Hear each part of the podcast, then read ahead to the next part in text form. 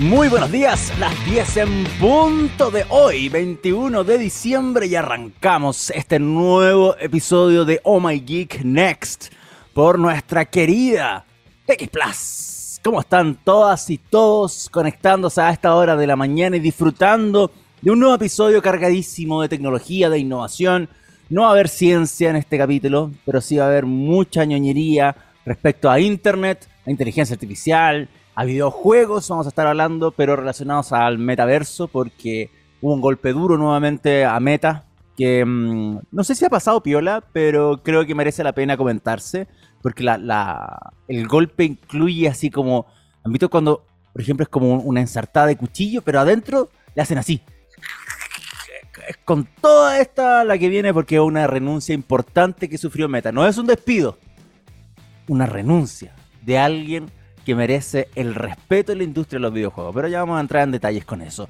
También vamos a, um, conversar un poquito, y va a ser el primer tema, ¿ah? voy a hacerlo cortito respecto a eso, sobre los récords em, históricos que sufrieron algunas plataformas sociales durante la final de la Copa del Mundo del fútbol del pasado domingo, donde Argentina venció claramente, para mi gusto, a Francia, eh, y muy justamente, claramente y justamente a Francia en los penales. Ya no, no hay para qué dar detalles de eso tampoco, pero mm, sí hubo mucha interacción en redes sociales.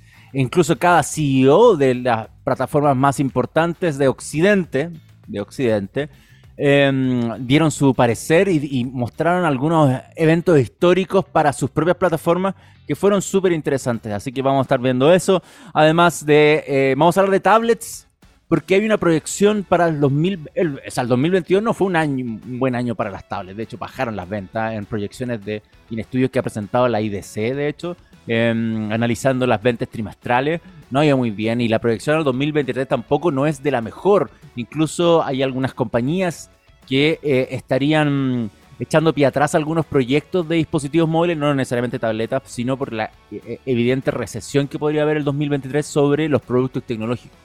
Y aquí también vemos la cómo se caen también muchos de los servicios y productos de empresas tecnológicas que claramente se le está viendo medio complejo el panorama este año. Bueno, han visto, es cosa de ver lo que pasó en Facebook, lo que pasó en Google, lo que pasó en Twitter, donde simplemente hay mucha gente despedida, lo que pasó con Amazon, que hablamos en, la, área de los despidos, que eh, pasó en Amazon, es justamente el área donde se crean los Alexa, donde se desarrollan productos, entonces Em, las tabletas es, un dispositivo que para mí en particular siempre ha estado en verde eh, y nunca en años, en más de una década, ha podido despegar completamente. De década me refiero de, de, hecho de la llegada del, iPad porque las tabletas estaban de antes. ¿Se acuerdan? De hecho, me acuerdo, me acuerdo la primera vez que alguien pudo haber visto una tableta probablemente en televisión acá en Chile era cuando el, el Tele 13, como en el 2005, ocupaba un HP gigante que parecía como, no sé, una, como una piedra de, Moisés. Era que cuestión tremenda, pero claramente con la llegada del iPad hay una disrupción en, el formato, en el dispositivo, y de ahí contamos ya más de una década. Para mí tuvo una época dorada que no ha vuelto a recuperar nunca en ventas. Y en, innovación podría mejorarse en ciertos aspectos, pero eh, hay tantas formas de analizar esto que me gustaría también dedicarle un buen tempito. Y eh, para cerrar, hay un par de temas relacionados con TikTok Sí, voy a hablar de TikTok y también de inteligencia artificial. Eso mm, para el final del programa, si es que quedamos de acuerdo. Se me fue el señor Cedre y yo le iba a comentar sobre su buen dato del día de hoy, que mm, como volvió, está totalmente recuperado. Ahí volvió el señor Cedre. Está bienvenido. Muchas gracias por, por, recuperarse y por estar nuevamente al mando del programa. Así que, mm, ¿qué, ¿qué le iba a decir? simplemente eh, bienvenido de vuelta. Y él regresó con em, toda la, carga informativa musical que siempre me para. En el sentido de que eh, llegó y trajo inmediatamente, inmediatamente, em, un datito. Y es relacionado a ACDC, así que va a estar bastante bueno para el primer tema que vamos a estar tocando. Em, es música para este capítulo. Vamos a estar, también está Aerosmith. Qué bueno, qué bueno que hay Aerosmith, me gusta. Bien ahí, querido Gabriel. Así que vamos a tener buena música también entretenida. Y también comentarle al señor Cedre si es que en su lecho de sufrimiento, mientras estaba enfermo en cama, vio la final del, Mundial.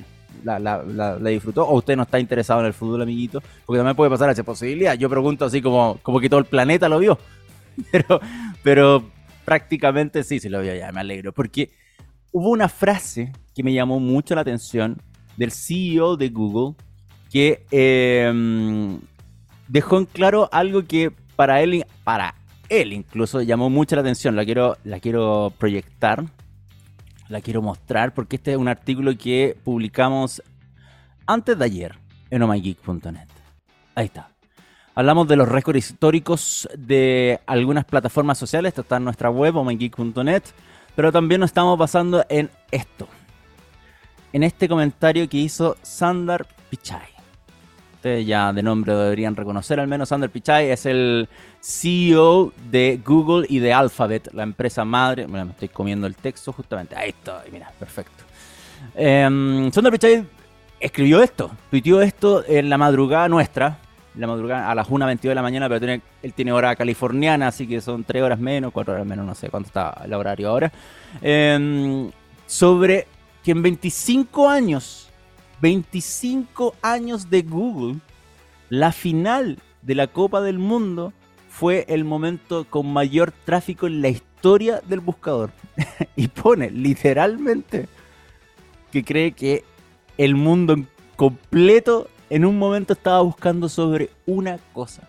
Simplemente averiguando sobre el Mundial de Fútbol y todos los comentarios, o sea, y todas las búsquedas relacionadas. O sea, por ejemplo, Argentina, Copa Mundial del Mundo, Francia, Copa Mundial del Mundo, Messi, Copa Mundial del Mundo, Copa Mundial del Mundo como tal. Y todo eso ocurrió en durante la final del domingo pasado y es el mayor pic de tráfico en 25 años. O sea, si yo no recuerdo mal, uno de los tráficos más ah, altos en la historia de Internet fue cuando murió Michael Jackson. Cuando murió Michael Jackson fue uno de los, de los eh, piques de internet y de tráfico a nivel mundial. Me acuerdo que en ese tiempo Twitter, por ejemplo, no era no tenía tanto backend, no, no tenía tanto servidor para soportar em, mucha llegada de gente o consulta o tweets por, por, por segundo y el servicio colapsaba y las plataformas estaban caídas y fue por la muerte de Michael Jackson. O sea, en ese momento mucha gente en el mundo se preguntaba una sola cosa sobre Michael Jackson, claramente. Y en este caso, lo que dice Sander Pichai es que todo el mundo estaba preguntando sobre una cosa, que era la final de la Copa del Mundo, y es el, eh, es el récord histórico de tráfico en el planeta, o sea, en la historia de Google. Otro dato también interesante que publicamos en nuestra web es con, em, con lo que publicó Elon Musk, porque él tuiteó también, tuiteó respecto a el, lo, que, lo que había mencionado en un principio, que se terminó complementando con esta publicación que hizo después eh, ¿Qué hizo después el equipo de Twitter? Ahí está, Bruna Piovasen, que es Senior Manager de Marketing, que agarró incluso el propio tweet de Elon Musk, que él estaba en el estadio en ese momento, cuando, porque esto es justo, si se fijan en la hora, en la meta de la hora del tweet, em, estaba justamente en el estadio en este momento, en justo en este preciso instante, viendo casi la tanda de penales ya, y él estaba estudiando y que se estaban generando, o sea, se generaron 24.400 tweets por segundo para el segundo gol de Francia. O sea, cuando fue el segundo gol de Mbappé, em, y para, la selección francesa, 24.400 tweets por segundo, que es no es el más alto de Twitter, pero sí por lo visto es el más alto en una, en una Copa Mundial de Fútbol. Que es otro dato interesante porque también se, en esta publicación se complementa que em, la FIFA, por ejemplo, fue una de las grandes ganadoras dentro de todas sus plataformas sociales. Y, comentan que la FIFA, por ejemplo, em, tuvo un crecimiento de, eh, y, o sea, de hecho, tuvo un aproximado de 2 millones de me gustas por día en, las, en todos los perfiles de Twitter de la FIFA, que cubren el evento en 7 idiomas y em, un 226% más de impresiones que en la copa anterior. O sea, más de eh, ver si es que estos números aumentan porque hay más gente en Twitter, sino también porque probablemente hubo mejor trabajo de contenido, eh, hubo más interés, hubo más control también de filtraciones de contenido. Acuérdense que para mí, específicamente la FIFA y, todo su equipo asociado de copyright es probablemente una de las plataformas que más jode a un usuario por tratar de publicar un video o subir una, o un contenido que fue televisado durante la Copa del Mundo. Ahora yo me acuerdo que vi videos que no duraban más de 10 minutos. Me acuerdo que mm, no me acuerdo que, una vez yo, para no, para, porque me ha pasado a mí, me han borrado tweets porque yo grababa la tele, le sacaba con el celular, cualquier formato y lo subían realmente en un video en los mundiales anteriores, pasaban un par de días y chao, borrado. Llegaba un mail que era un compliance de una empresa alemana, que es un buffet de abogados que tiene contratado toda la transmisión de la FIFA, anda a saber con qué organización, pero a nombre de ellos están bajando, te estaban bajando tweets y con los multimedia asociados. Pero en este mundial, la, descarga de, contenido multimedia era rapidísima. Yo compartí un video de otra cuenta, o sea, para que no me borraran mi tweet, agarraba la multimedia de otra y la subía en la mía. Y no pasó, yo puse, de hecho, por bromear, veámoslo antes que lo borren. Tiene que haber durado fácil 10 minutos. Y desapareció. y desapareció y bloquearon la cuenta. Así que así estaban con el control de, copyright en, en, la, en, las plataformas digitales, sobre todo en Twitter, donde es fácil contenido eh, eliminarlo, pero en otras como Instagram, la cuestión es inmediata, ni siquiera cuando subes, cuando ya subes el contenido, empieza a bajarlo. O sea, puede haber dado un millón de falsos positivos, pero daba lo mismo. El control de, o el poder que tiene la FIFA sobre las redes sociales es impresionante. Y bueno, por lo mismo es parte de los destacados que hace Twitter. O sea, la FIFA fue una de las grandes ganadoras de Twitter, si es que se considera que tuvo un 226% más de impresiones que la Copa del Mundo anterior y 2 millones de me gusta por día. 2 millones de me gusta por día. Impresionante. En todas las plataformas, o sea, claramente en todos los perfiles que ellos manejan, como les mencioné, cubriendo el evento en 7 idiomas. Y finalmente, porque no podía quedar afuera. O sea, ¿por qué me voy a quedar fuera de esto? Si ya todos están diciendo, si ya Elon Musk dijo, si primero también lo mencionó eh, Pichai con Google, yo también quiero dar mis, mis, récords. Y así lo hizo Marquito, Marquito Zuckerberg. Eh, mencionó que efectivamente la foto de em, Leo Messi, la, que subió cuando en, el mismo día de las celebraciones del día domingo, es la foto con más likes en Instagram en la actualidad, ganándole al, al huevo al, huevo que tenía, la única foto de un huevo que tenía más eh, de 56,6 millones de likes desde 2019, cosa que cuando empezó a salir la noticia ayer, porque esto ocurrió ayer, cuando em, ya se había confirmado que Leo Messi en menos de dos días había superado el récord del huevo y tenía la foto con más likes, inmediatamente gente que no debe ser muy fanática de Argentina ni de Leo Messi, eh, comenzaron a darle likes de nuevo a la foto del huevo y hasta anoche solamente en menos de 24 horas, estoy hablando de esto, ya había em, sumado 800 mil likes más. Entonces claramente hay gente muy ociosa, pero bueno, son cuestiones que pasan en internet, el tiempo y obviamente, pero para que se den cuenta el volumen de tráfico que generan estas cosas. Bueno, y lo de Mark Zuckerberg también menciona otro eh, hecho histórico que tiene relación a, tráfico y a, a la Copa del Mundo, porque también menciona que durante la final del domingo, WhatsApp alcanzó el récord de 25 millones de mensajes por segundo. O sea, en un segundo en WhatsApp se enviaban 25 millones de mensajes. Es una locura el nivel de tráfico que alcanzó WhatsApp durante la final. En un segundo. Y esa ha sido el, em, la marca más alta que ha tenido la plataforma y por sobre todas las cosas eh, deja bien en claro lo que quiere decir Mark Zuckerberg acá en, mencionar que WhatsApp es la plataforma de mensajería líder en el planeta, ni siquiera en Occidente. Porque ya que acá no estamos hablando ya de, obviando los servicios que tiene Rusia, China o India por, su cuenta, sino estamos hablando de que simplemente WhatsApp es el líder en mensajería instantánea por lejos. Y 25 millones de mensajes por segundo es una locura. Y, me da risa porque ese mensaje igual va contra los tweets de Elon. los 24.000, ¿cuántos? 24.400 tweets por segundo. Uh. Y dije, oye, pero yo mandé 25 millones de mensajes por segundo. Ahí tenía una locura gigante. Bueno, em, estos datitos, como les dije, están publicados en nuestra web que le quieren echar un vistacito porque esta publicación la hicimos antes de ayer. Y em, lo de Mark Zuckerberg, lo del Marquito, lo vamos a sumar de hecho a la publicación para que también quede como antecedente, porque son datos que, que no estaban en el, artículo original de nosotros, pero vale la pena mencionar. Em, porque sí, es, es, un, es importante ver cómo una mundial, un mundial de fútbol, un evento eh, deportivo, logra cuestiones que no, no, no, no logran romper internet, pero sí pueden llegar a colapsar en algún momento, cosas así. ¿Se imaginan que hubiese pasado como algo malo? Como que explota el estadio y mueren todos los jugadores. Se me está poniendo muy apocalíptico. Pero se imaginan una situación así. Sería muy extraño porque ahí yo creo que rompen internet. ¿Se imagínate que la muerte de Michael Jackson era el, era el récord en muchas plataformas en su momento? Y era un hecho triste, por supuesto, pero bueno, para analizar. Señor Cedres, creo que vamos a hacer el primer corte musical de esta mañana, después de haber leído estos récords mundiales. ¿Usted tiene un récord? Todas las veces que más se ha, enfermado este año, probablemente, ¿no? Ese es su récord. ¿A dos solamente? Ah, pensé que eran más. ay, ay, muy bien. Muy bien. Ya.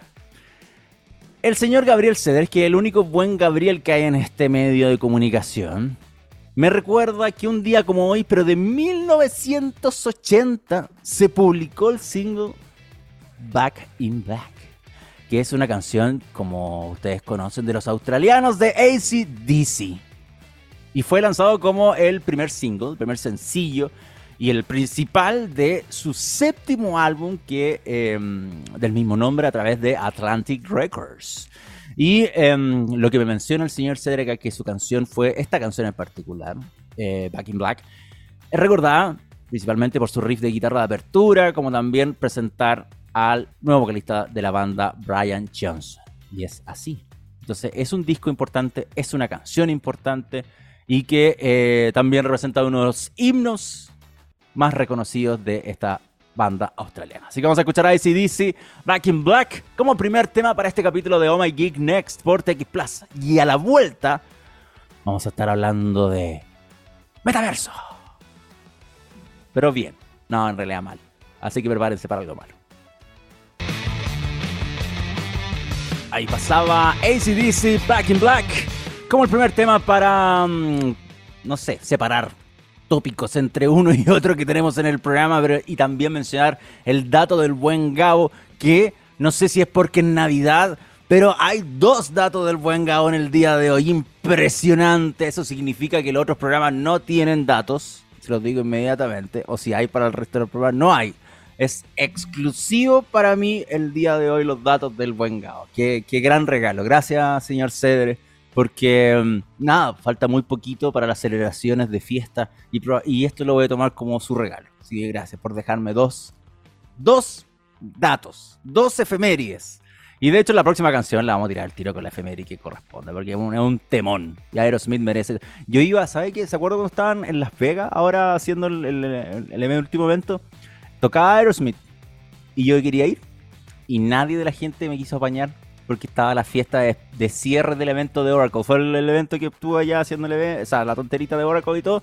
Y tocaba Aerosmith y dije, vamos a ver Aerosmith en Las Vegas, qué mejor show, obvio. Y dijeron, no, aquí está la fiesta, ¿cómo puedo llegar tarde a la fiesta? No, no. Y me perdí a Aerosmith. Va a haber sido una linda experiencia. Solamente se los cuento porque sufrí y mucho.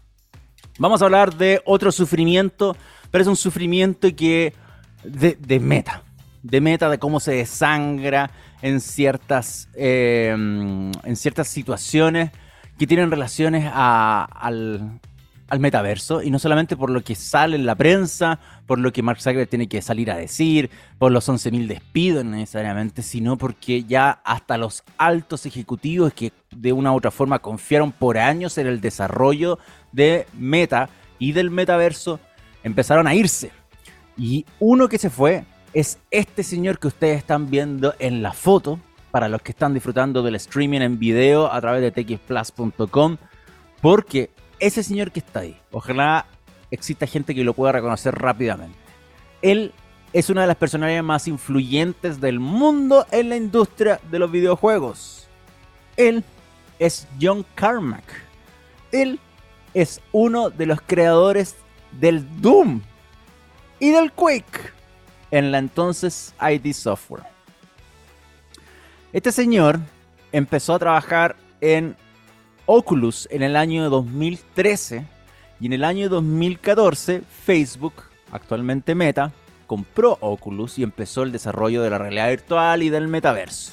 Por algún motivo que no tengo explicación, John Carmack dijo, me voy a quedar en Oculus, ¿para qué me voy a ir? Probablemente haya sido plata, ¿para qué estamos con cosas? Le he dicho John Carmack, quédate porque eres un referente histórico de los videojuegos y nosotros te vamos a seguir pagando tu sueldo. De hecho, ahora que llegó Facebook, probablemente haya más sueldo, quédate con nosotros, compadre. Y el 2014 estuvo eh, hasta el día de hoy, hasta solamente hace unos poquitos días, porque presentó su renuncia. Y de hecho la publicó en detalle en, su propia cuenta de Facebook. Y esto es rarísimo. Renuncié de Facebook y me voy a, expandir de por qué me voy en Facebook. Pero con detalles que em, igual como que deja todo bien en cierta forma, pero también deja mal a otras, y especialmente a Zuckerberg. Porque em, dentro de la explicación que da Carmack habla de eh, una disconformidad completa con el rumbo que estaba tomando Meta eh, y el metaverso en general. Se va de la compañía pensando que, que la empresa y, la gente que está a cargo de esta, sin mencionar directamente a Zuckerberg probablemente en esta situación, eh, o sea, sin apuntarlo con el dedo me refiero, está gastando infinidad de recursos al metaverso y a las posibilidades de este. O sea, ni siquiera está convencido de eso y cree que es un camino equivocado y por ello decidió renunciar a su puesto en la empresa. O sea, aguantó desde 2014 que lo compró Meta hasta la fecha. Y uno de los motivos que, que, se menciona, que probablemente ha sido el, el la gota que rebalsó el vaso, siendo en estas frases cliché, para darse cuenta de que, fue lo que definitivamente terminó por, por irse. Voy a dejar en realidad esta publicación está en Facebook, ¿ah? si la quieren buscar, la de John Carmack, para leerla, porque es larga, entonces no voy a leer eso, les voy a dar un detalle nomás. Es eh, el hecho de que Meta y Mark Zuckerberg se inclinara, por ejemplo, por seguir desarrollando hardware en Oculus que em, implicara subir el precio. ¿Se acuerdan cuando hablábamos de los de eh, MetaQuest Pro? esta gama profesional que, que más allá de apuntar hacia el usuario final, hacia los videojuegos, la cosa más, más trivial, iba para las empresas prácticamente y que costaba, cuesta, perdón, 1.500 dólares. Esa es una de las cosas que Carmack no le gustaba. Decía, no, ¿por qué estamos subiendo los precios? ¿Por qué estamos haciendo las cosas más inaccesibles para el desarrollo del metaverso, incluso porque él presentaba em, una posibilidad de crear equipos de realidad virtual que fueran rentables, o sea, que se pudieran arrendar y que fueran de mayor acceso para los usuarios, porque no iba a gastar 1.500 dólares en una cuestión que no tenía contenido y que no, no, no, eh, entregaba experiencia. Y él, históricamente, y, y, creo que muy probablemente con lo transgresor que fue en su historia, en su carrera profesional, creando, por ejemplo, el propio Doom, siendo partícipe de, una empresa que estuvo detrás de, de los shooters eh, iniciales en la historia de la industria de los videojuegos. Eh, no digo que el primero tampoco, porque no es el primero, ni en el caso de Wolfenstein 3D, ni, el de Doom, ni, pero, pero fueron así golpe tras golpe. Wolfenstein, Quake, el propio Doom, una franquicia que hasta el, hasta el día de hoy todavía sigue existiendo y vendiendo y ganando premios y siendo, pero aunque no está metido John Carmack como tal ahora, ni, tampoco Romero, en los originales del proyecto de Doom, por ejemplo, eh, aún así son gente que tienen voz suficiente como para decir, saben que esta cosa no va bien, no va bien. Creo que esta empresa está quemando millones de dólares en una cuestión sin sentido, porque eso fue prácticamente uno de los motivos y que está especificado. Cree que quema plata, meta, en el tema del metaverso y que no ha tomado decisiones correctas. Y claramente, o sea, lo vimos, 11 mil personas despedidas. Hace cuánto fue esto, hace un mes y medio cuando lo anunciamos. Entonces son claramente golpes que todavía le sigue llegando a Meta.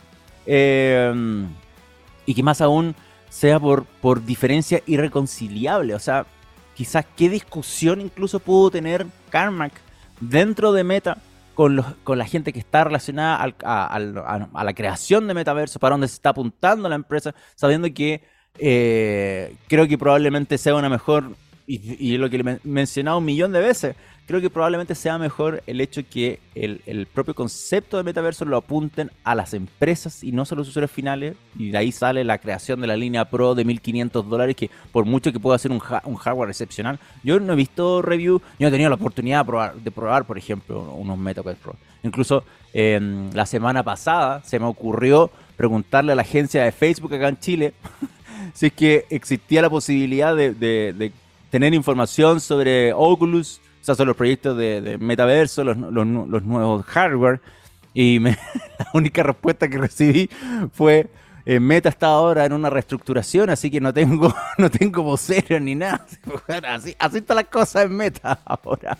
Ni siquiera pude obtener información respecto a ni a Instagram ni, ni a Oculus o a los hardware de Meta, que, era lo que me interesaba cuando pregunté la semana pasada. Así que no hay, no, no veo con buenos ojos lo que está ocurriendo actualmente con la compañía y la salida de ese señor yo creo que va a ser eh, va, a generar ruido harto ruido, porque como les digo, es una de las personalidades más influyentes del mundo de los videojuegos. John Carmack no es cualquier persona y que se vaya porque cree porque hay una diferencia irreconciliable y porque cree que la empresa completa a través de este concepto del metaverso toma un camino equivocado.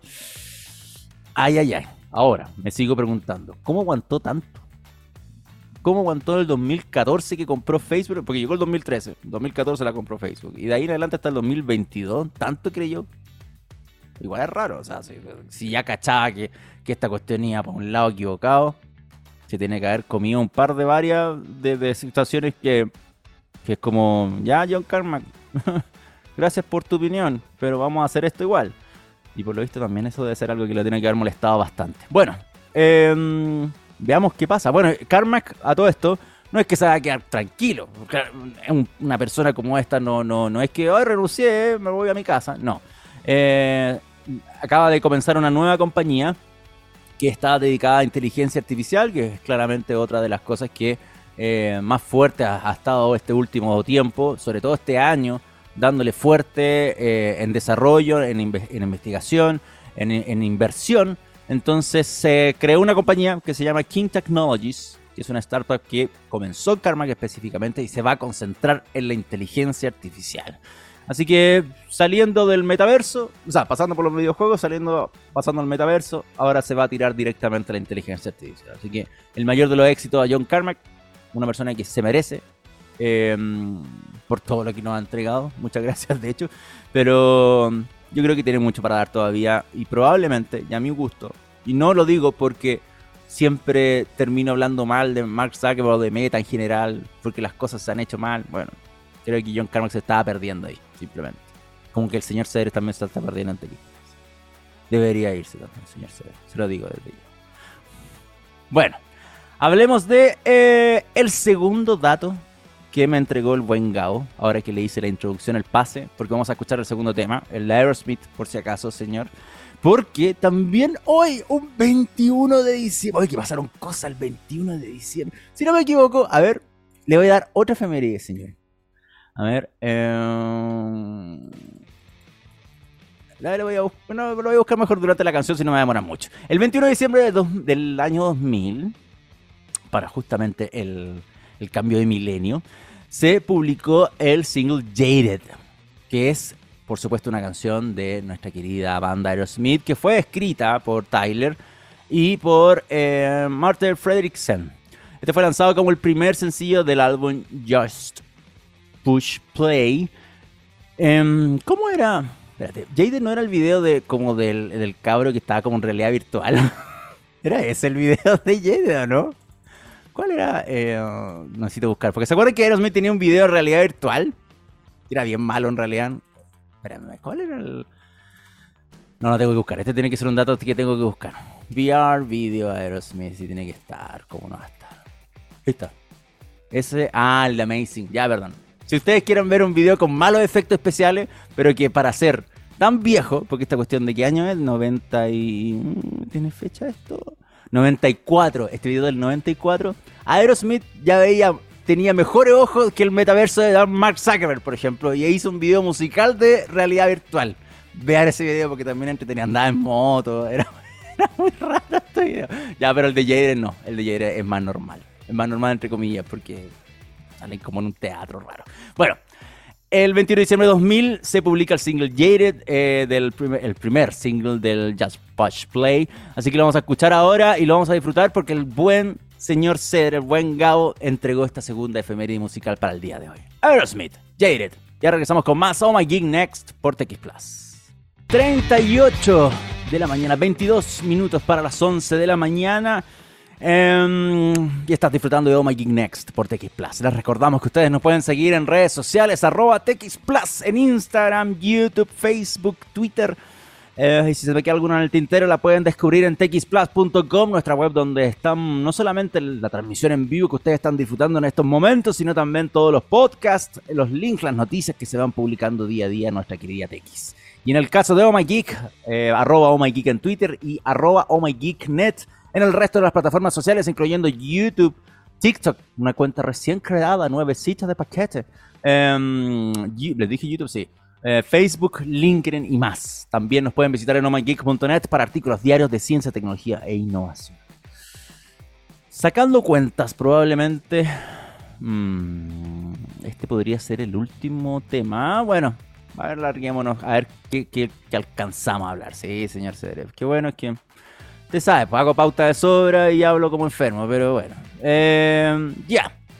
Hablemos de tablets. Hablemos de tablets porque eh, hay un informe de la IDC que de hecho se los quiero mostrar.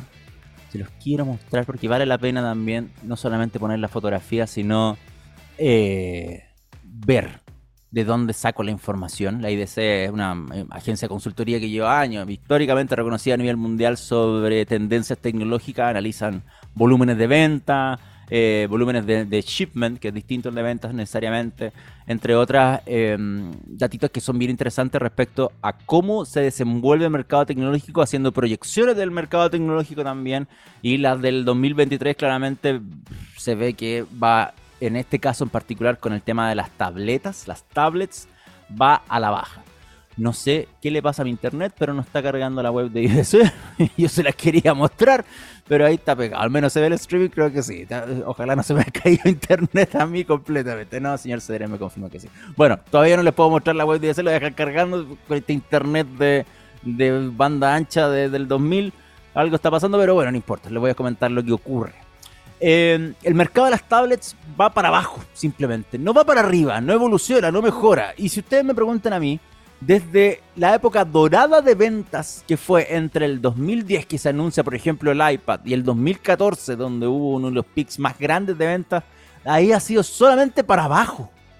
2014, 2015 para abajo, 2016 para abajo, 17 para abajo, 18 para abajo, 19, un poquito menos del 2018. Y la pandemia le devolvió a dar un poco de vida a estos dispositivos. La pandemia hizo el encierro, básicamente, no la pandemia en sí, no es que llegó el coronavirus, oye, vaya a vender más tales, no, no tiene que ver con eso, pero el, confinamiento eh, hizo que obviamente distintas actividades que se realizaban en carne y hueso, frente a frente, pasaran a, una versión digital y la gente terminara comprando tablets. No digo que estos volúmenes son de iPads, porque el iPad es absurdamente caro, tiene que ver con el acceso a una tableta simplemente sobre un computador. Entonces la pandemia le volvió a dar un empujoncito y hubo mejores cifras de venta en el 2020 que en el 2019.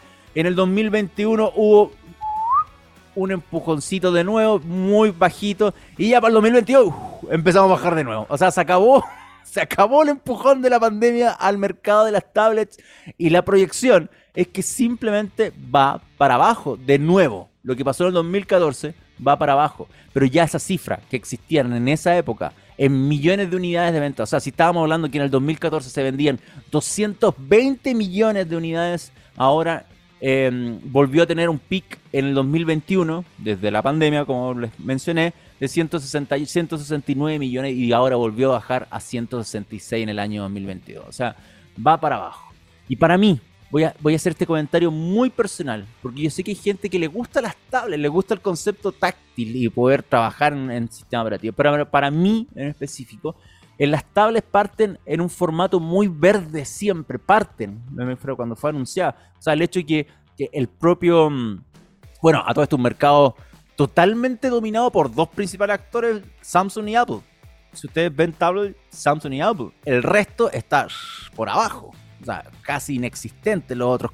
Y los otros me refiero a un Huawei, a un Lenovo, a la propia Amazon Estados Unidos que vende la Fire, por ejemplo, eh, o cualquier otro fabricante va eh, en competencia a, y a otras, me refiero a acumulados, otras de China e India juntadas para poder hacer un número, pero si ustedes me preguntan a mí, el mercado está dominadísimo por Apple, Y viene seguido de Samsung principalmente, y de ahí el resto. Entonces, más encima, una un producto dominado por muy pocos actores es raro. Y eso hace que se acumulen una cantidad de cosas que para mí hacen que el producto no evolucione. Por ejemplo, el hecho de que haya partido simplemente utilizando el mismo dispositivo que los celulares, o sea, el mismo sistema operativo que los celulares, em, trabajado en una versión más grande, no tenía mucho sentido. Para mí nunca tuvo mucho sentido. Para mí era un producto en verde. Las mismas aplicaciones, el mismo ecosistema. No, no, no, entregaba, más no entregaba más información, no entregaba más opciones de trabajo. Imagínense que para iOS 16 que salió este año, es el primer cambio de software y de interacción más importante que tiene el iPad en más de 10 años. O sea, por primera vez, una cosa tan simple como tener sistemas multitarea a, la mano, me refiero, y que este nuevo, ¿cómo se llama? Sidebar, no me acuerdo cuál es el nombre técnico que tiene Apple, pero el hecho de incorporar eh, multitarea bien, lo hacen por primera vez el hecho de que, por ejemplo, yo conecte el iPad a un monitor y no se vea el, que, se vea recortado 4 a 3 como es la proporción 5, no me acuerdo, 5 a 4 creo que es la proporción del iPad, que se vea en el monitor así o en una tele así y no, no sepa eh, cambiar resoluciones o, hacer complementar la experiencia del iPad en el dispositivo, sino hacer solamente un espejo del mismo, son cuestiones básicas. ¿Y cómo uno habla de, de trabajo y todo si me voy a quedar en esto? Y, y por eso les digo, pasa recién este año donde ya las tablets están en, un momento que van de nuevo bajando, que se pegan la cachada de decir, oye ya, si sabemos que este no va a ser el reemplazo del computador, ya nunca lo fue tampoco. ¿Se acuerdan en algún momento cuando decían, no, las tablets van a liquidar al computador, van a matar al computador? No. No pasó nada nunca. Y no pasó nada y es culpa de los propios fabricantes, propios desarrolladores. No simplemente no pudieron encender a la gente con un trabajo. Imagínense que en, la pandemia también obviamente subieron las ventas de laptop. Y probablemente porque mucha gente tenía que trabajar. Y para trabajar realmente necesitaban un dispositivo que le permitiera desenvolverse laboralmente. Que pudiera conectar periféricos, que pudiera em, mover un mouse. Y poder enfrentarse a... Y para qué les digo, enfrentarse a software que no tiene disponibilidad en el mundo móvil porque no está en la nube, por ejemplo. Entonces, las tablets siempre las he visto como un producto que está eternamente en verde. Como que es como ese plátano malo del supermercado que nunca termina de ser amarillito y bonito. Siempre está ahí. Y de verde pasó a negro, prácticamente. Porque eso es lo que está pasando ahora con las ventas. Y se está yendo al carajo. Y la proyección del 2023 no es muy buena tampoco. Y no lo digo necesariamente por los datos de IDC, que jamás cargaron en mi, navegador. que jamás cargaron en mi navegador. Se lo puedo, ahora está cargando, creo. Bueno, pero en algún momento se los voy a poder mostrar. Pero más allá de la, de la publicación de IDC, hay ciertas cosas que eh, se están notando en otras empresas de tecnología que están bajando la realización de nuevo hardware para el próximo año. Apple, hay un, ah, salió esto hace poco, el iPhone SE, el, el iPhone barato, es probablemente lo van a matar para el próximo año. No van a sacar una nueva versión porque no malas ventas y esperan una recesión para el 2023 de consumo tecnológico. Y todos los dispositivos, y todas las gamas de dispositivos van a bajar en las ventas del 2023. Porque la gente no va a comprar un nuevo computador, un nuevo celular, una nueva menos una nueva tablet, entre otros dispositivos. No hay buena proyección. Y para, para, los, eh, para las tablets, tampoco el, el, el, programa no pinta mejor. No, no, pinta mejor para nada. Y eso que eh, la única rosa que le puedo tirar a esto es que hayan actualizado y hayan mejorado un poco el software. Pero más allá de eso, el dispositivo sigue siendo a mí un, un, equipo que laboralmente no se va a desenvolver. Todas las aplicaciones que existen en, en versión de escritorio de computador, ya sea para Windows, para macOS, las versiones de, móviles o la versión de iPad, por ejemplo, de, cualquier otro dispositivo, siempre son más limitadas, siempre te demoras más en hacer cosas. Yo, por ejemplo, no, no conozco a alguien que diga, mira cómo te hago esto inmediatamente. Imagina hacer este programa.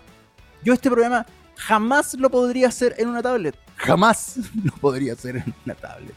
No hay forma de hacerlo en una tablet. Entonces, ¿qué es la tablet para mí? Un dispositivo que complementa la experiencia del computador. Eso hace expande la experiencia.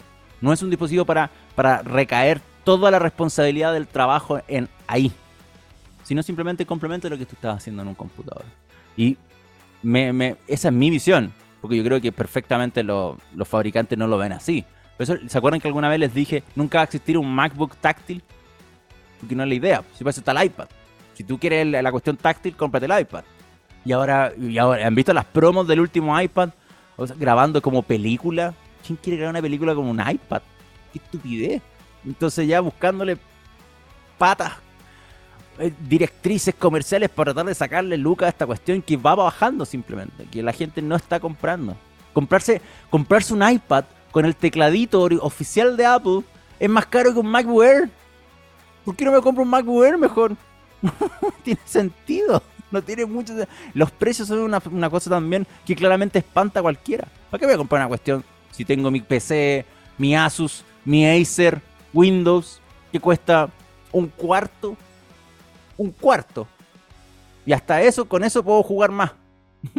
Entonces, eh, no hay buen panorama. No hay buen panorama 2023 para las tablas. Si ya el 2021 fue el pic, que el empujoncito de la pandemia, vamos a empezar a volver a caer.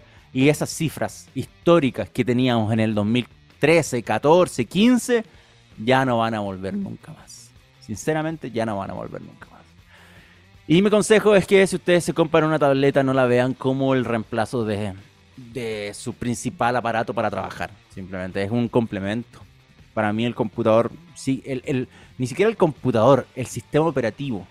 Porque si ustedes lo piensan bien, eh, una Samsung también te vende un 2x1.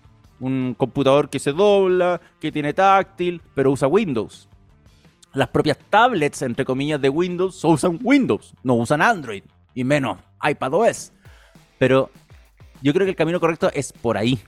Siempre el híbrido me gustó más, porque te entrega la experiencia del software que es más completo y no limitado como lo hacen las versiones móviles de cada sistema operativo. Independiente que iPadOS cada vez evolucione más a parecerse a macOS y empujan a macOS a parecerse más a iPadOS.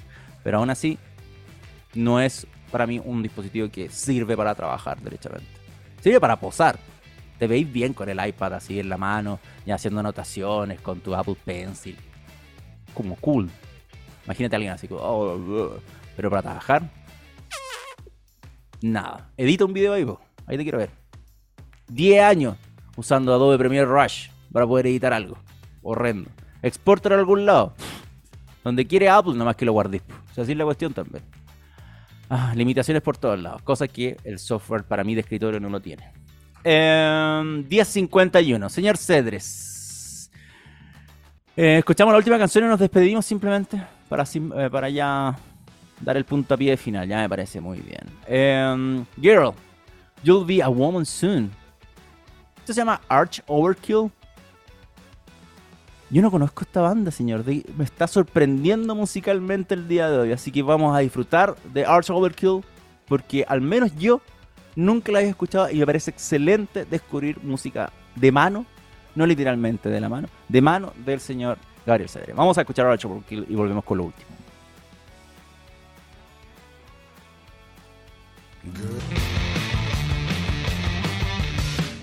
10 y 54, 10 y 55 acá a cambiar mi reloj. 5 minutos para las 11 de la mañana. Ya nos estamos despidiendo de este capítulo de OB Geek Next por TX Plus. Quiero mencionar solamente lo último. Oye, impresionante. Lo, de, lo, del tema anterior de IDC nunca me cargó la web. ¿Qué, está pasando con, con esto? ¿Cargará otra web? Sí, es la web de IDC. Qué raro. Bueno. Le voy a mencionar algo que me pareció entretenido que en algún momento pensé que era broma. Porque de verdad pensé que dije, oye, pero ¿esto en serio? ¿Lo van a hacer de verdad? Pero. Mm, porque salió publicado en la cuenta de Twitter de Google India. Lo voy a mostrar, lo voy a dejar ahí corriendo. Y eh, la publicación habla que comenzaron el complejo proceso de utilizar inteligencia artificial para identificar la mano de los médicos en la receta.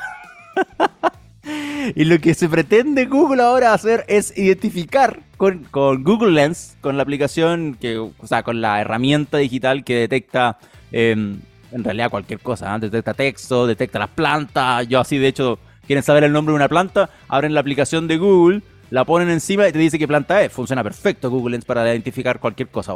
Obra, literaria, cualquier cosa que se le ocurra y lo puede asociar Google a su buscador, lo hace. Pero el tema es que quieren ocupar Google Lens la inteligencia artificial, entrenarla para que pueda entender las letras de los médicos. Pero claramente es una evidente burla esta cuestión hacia que escriben como el forro. O sea, para que estamos con cosas, escriben mal. Y lo que está proponiendo Google es hacer esto, pero igual es divertido porque los comentarios eh, es como que Google quiere intentar lo imposible por una persona, pero la, muestra de ellos, y en, esta publicación que insisto, es de Google India, no es de Google eh, Headquarters en Estados Unidos ni nada, muestran que Google Lens efectivamente lo puede hacer. O sea, que dice ahí, no tengo carajo idea, pero Google lo entiende y, de hecho lo puede volver a traducir a, letra normal, a letra de humano, para poder hacer la compra correspondiente.